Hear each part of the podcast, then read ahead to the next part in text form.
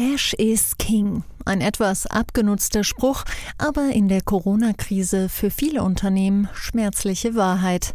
Langfristige Finanzplanungen wurden innerhalb von Tagen hinfällig. Die Finanzabteilungen konnten ihre Prognosen oftmals einmotten.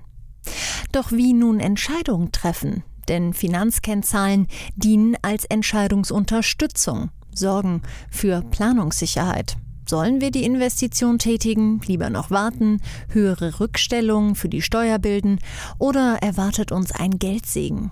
Man könnte unken, das Ganze sei ein Blick in die Glaskugel und ein Blick, der angesichts einer immer stärker globalisierten und vernetzten Welt stetig nebulöser wird, egal ob mit oder ohne Pandemie. Financial Forecasting und die darin enthaltene künstliche Intelligenz soll das ändern. Aber was können diese Programme wirklich? Wie genau sind die Prognosen? Wie verändern sie sich? Und helfen sie auch in Krisensituationen? Alles Fragen, die ich meinen zwei heutigen Gästen stellen darf. So klingt Wirtschaft. Zukunftsthemen für Unternehmen. Ein Podcast der Solutions bei Handelsblatt. Mein Name ist Jessica Springfeld und ich begrüße zwei Herren, die Financial Forecasting in den verschiedensten Unternehmen einsetzen und uns ein paar Insights und ihre Einschätzung verraten können. Herzlich willkommen, Roland Werner, Partner bei der Wirtschaftsprüfungs- und Beratungsgesellschaft PwC in Deutschland und Digital Finance und Predictive Experte und Björn Fiebrock, ebenfalls Partner und Digital Tax Experte. Ja, guten Tag, die Herren Financial Forecasting. Ich habe gerade schon ein paar Gründe genannt, unter anderem die Pandemie, aber es gibt sicher noch mehr. Warum ist das vielleicht noch wichtiger als vor fünf oder zehn Jahren, Herr Werner? Financial Forecasting ist bei uns ein Teil der Unternehmenssteuerung. Unternehmenssteuerung bezeichnet den Vorgang, dass Sie heute Entscheidungen treffen, um eine günstige Zukunft für Ihr Unternehmen zu erringen. Da kommt es natürlich stark darauf an, die Zukunft greifbarer zu machen. Und dies ist in der heutigen Zeit umso mehr relevant, weil viel mehr Informationen intern wie extern zur Verfügung stehen, um dies zu tun. Jetzt sind Sie, Herr Fiebrock, ähm, Steuerexperte, so wie ich das dem Titel entnehmen kann. Ist das auch da so, dass die Informationen immer vielfältig werden oder ist es eigentlich so, naja, also Steuerrecht war noch nie einfach, da tut sich aber auch nicht so viel oder gilt das für den Bereich ganz genauso? Frau Springfeld, äh, sehr gute Frage und äh, ich kann Ihnen nur sagen, es gilt auch für den Bereich der Steuern. Denn hier ist es ja wichtiger denn je, ähm, die Daten rechtzeitig und frühzeitig zu analysieren, um Entscheidungen auch innerhalb des Geschäftsjahres treffen zu können. Einfaches Beispiel hierzu. Sie können sich vorstellen, dass Unternehmen gerade in den Zeiten der letzten Monate und jetzt fast sogar schon letzten zwei Jahre ähm, die Liquidität im Unternehmen halten wollten und mussten, weil einfach die Unsicherheit am Markt in der Wirtschaft so groß war. Hier hilft natürlich eine verlässliche Datenanalyse und eine verlässliche Prognose, um beispielsweise Herabsetzungsanträge beim Finanzamt zu stellen und das Geld im Unternehmen zu behalten. Und wie lief das dann früher und wie läuft das heute? Wo ist da jetzt heute der Unterschied mit den neuen Möglichkeiten? Der Forecasting-Prozess war früher ein manueller Prozess. Sie sind von Entscheider zu Entscheider gegangen und haben manuell Daten, Meinungen abgefragt und diese aufbereitet, konsolidiert und plausibilisiert. Rückwärts gefragt war es immer schwer herauszufinden, was die Grundlage der einzelnen Person für die einzelne Meinung gewesen ist. Heutzutage haben Sie viel mehr Möglichkeiten, die Informationen, die innerhalb, aber auch außerhalb Ihres Unternehmens existieren, algorithmisch vorzuverdauen. Das heißt, Informationen, die relevant sind für Ihre Entscheidungsfindung, vorwegzunehmen und so aufzubereiten, dass Sie darauf basierend bessere Entscheidungen treffen können.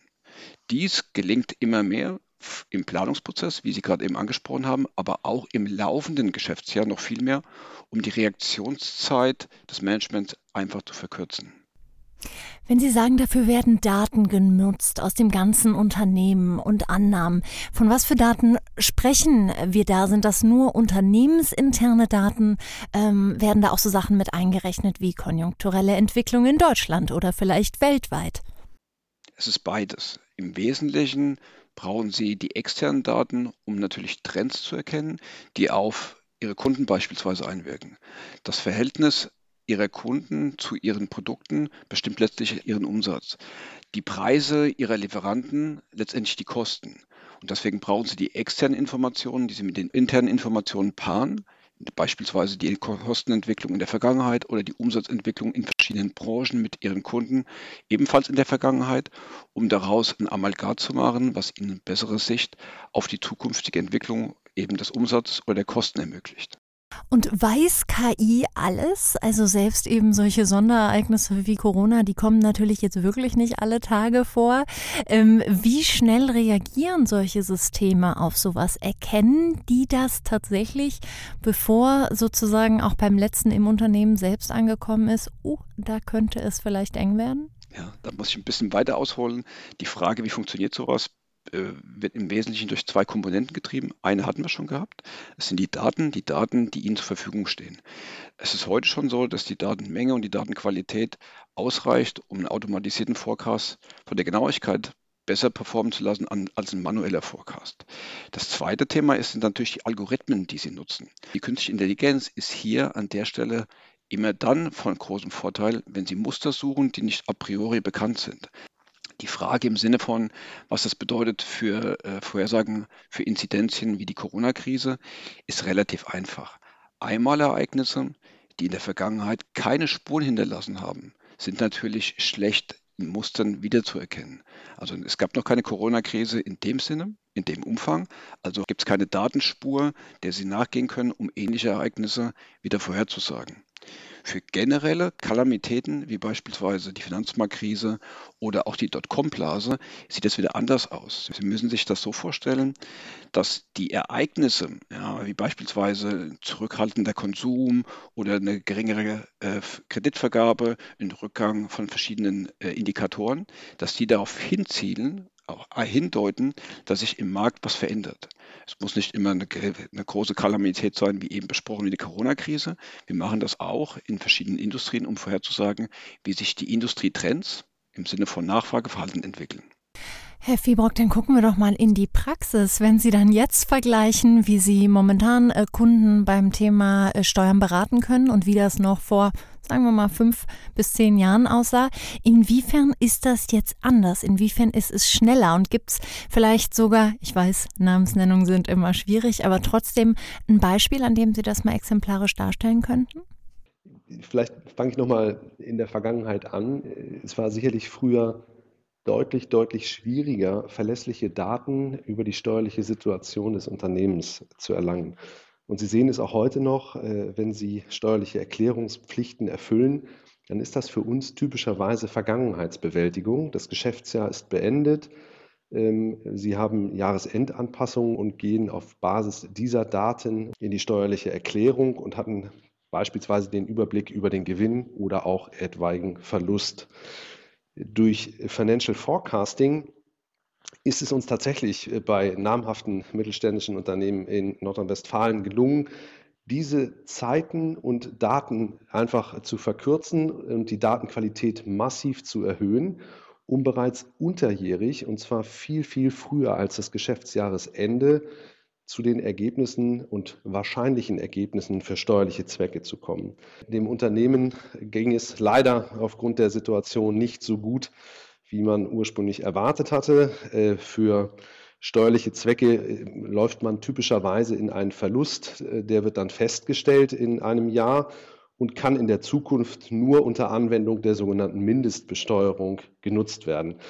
Und das galt es halt zu verhindern und Financial Forecasting hat uns hierbei elementar geholfen, diese Verlustsituation schnell zu antizipieren, unterjährig in dem Geschäftsjahr zu äh, analysieren und eine Entscheidung zu treffen, diesen Verlust gar nicht erst entstehen zu lassen, Gewinne zu realisieren, zu heben, um somit in den Folgejahren die Mindestbesteuerung äh, gar nicht erst äh, zur Anwendung kommen zu lassen und damit einen erheblichen Liquiditätsvorteil und damit natürlich auch einen Zinsvorteil im Unternehmen in der Krise zu belassen.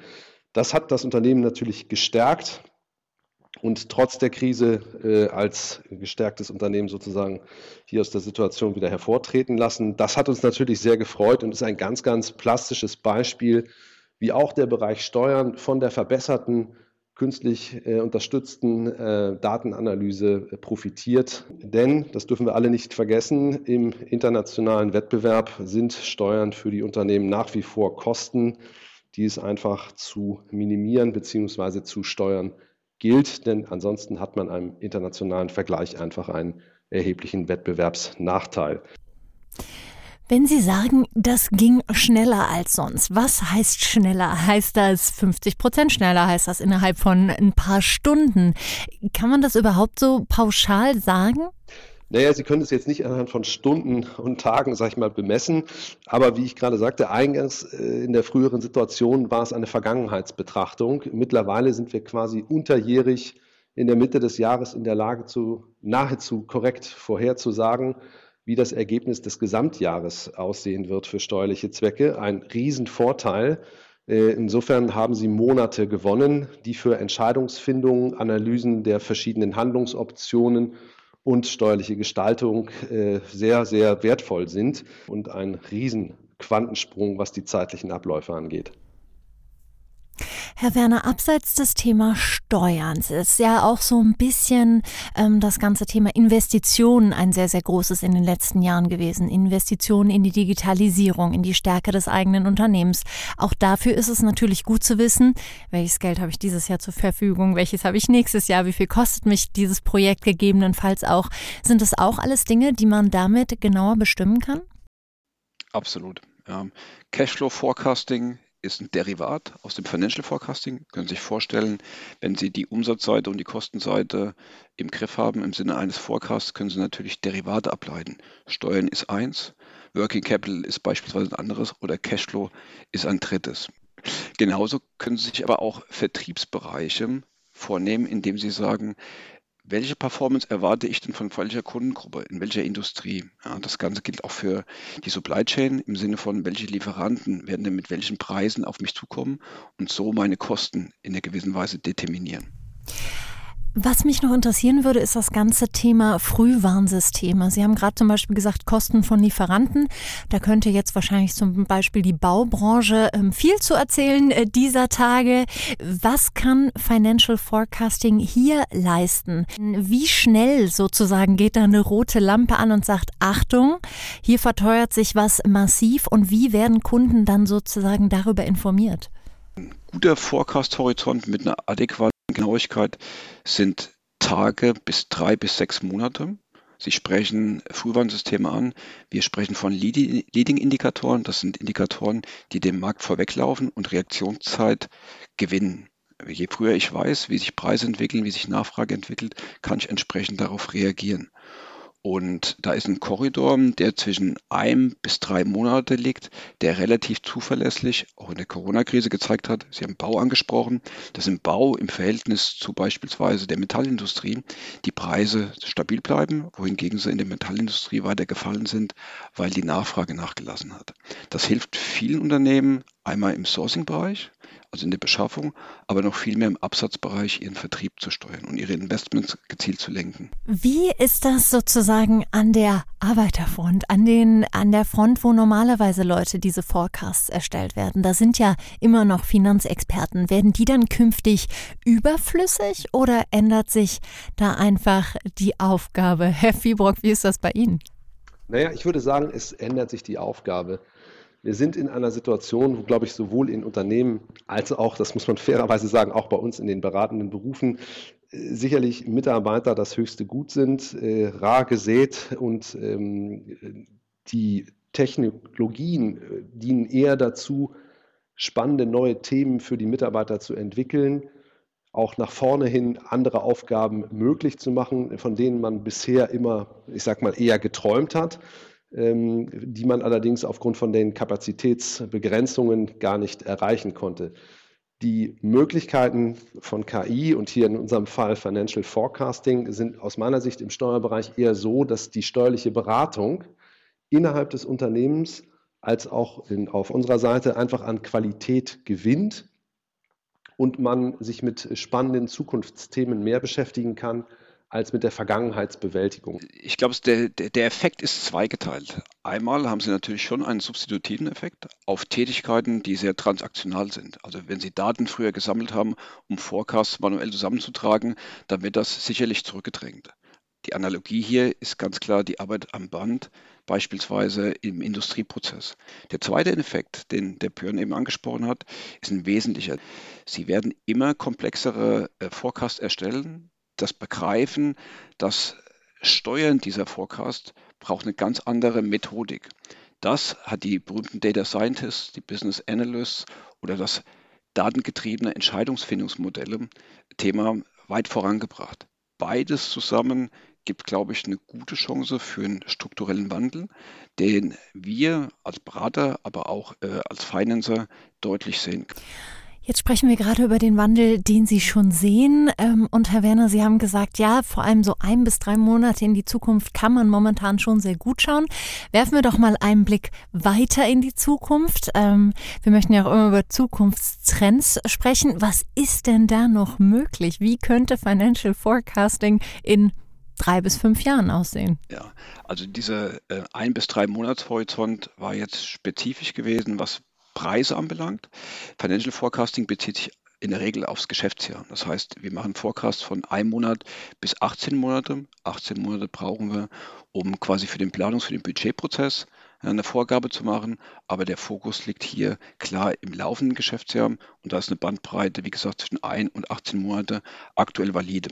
Die Qualität, die Sie ansprechen, ist bei uns die, das Scheidekriterium. Also wir benchmarken uns immer gegen den manuellen Forecast und wir schaffen es in der Regel immer besser zu sein, also qualitativ bessere Aussagen treffen zu können mit einem geringen, geringeren Fehler, was den 18 Monats Horizont maximal anbelangt.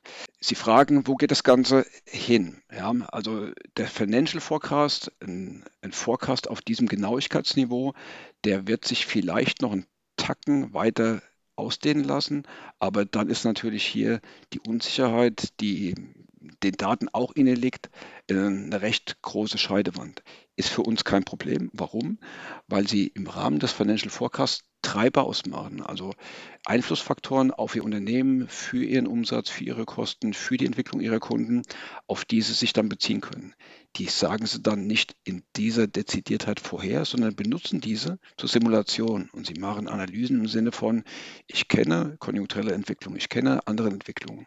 Diese simuliere ich dann und ähm, analysiere Szenarien. Und diese Szenarien stützen ebenso meine Entscheidungsfindung mit einer geringeren Genauigkeit, aber tendenziell schon, was beispielsweise Investments oder andere Entscheidungen anbelangt. Auch hier gilt also, je besser die Daten, vor allem je länger diese existieren, desto besser dann letztlich auch das Tool, auch wenn wir hier schon relativ weit sind. Vielen, vielen lieben Dank Ihnen beiden für diese wirklich spannenden Einblicke und wir bedanken uns bei Ihnen, liebe Zuhörer, fürs Zuhören. So klingt Wirtschaft, der Business Talk der Solutions bei Handelsblatt. Jede Woche überall, wo es Podcasts gibt. Abonnieren Sie.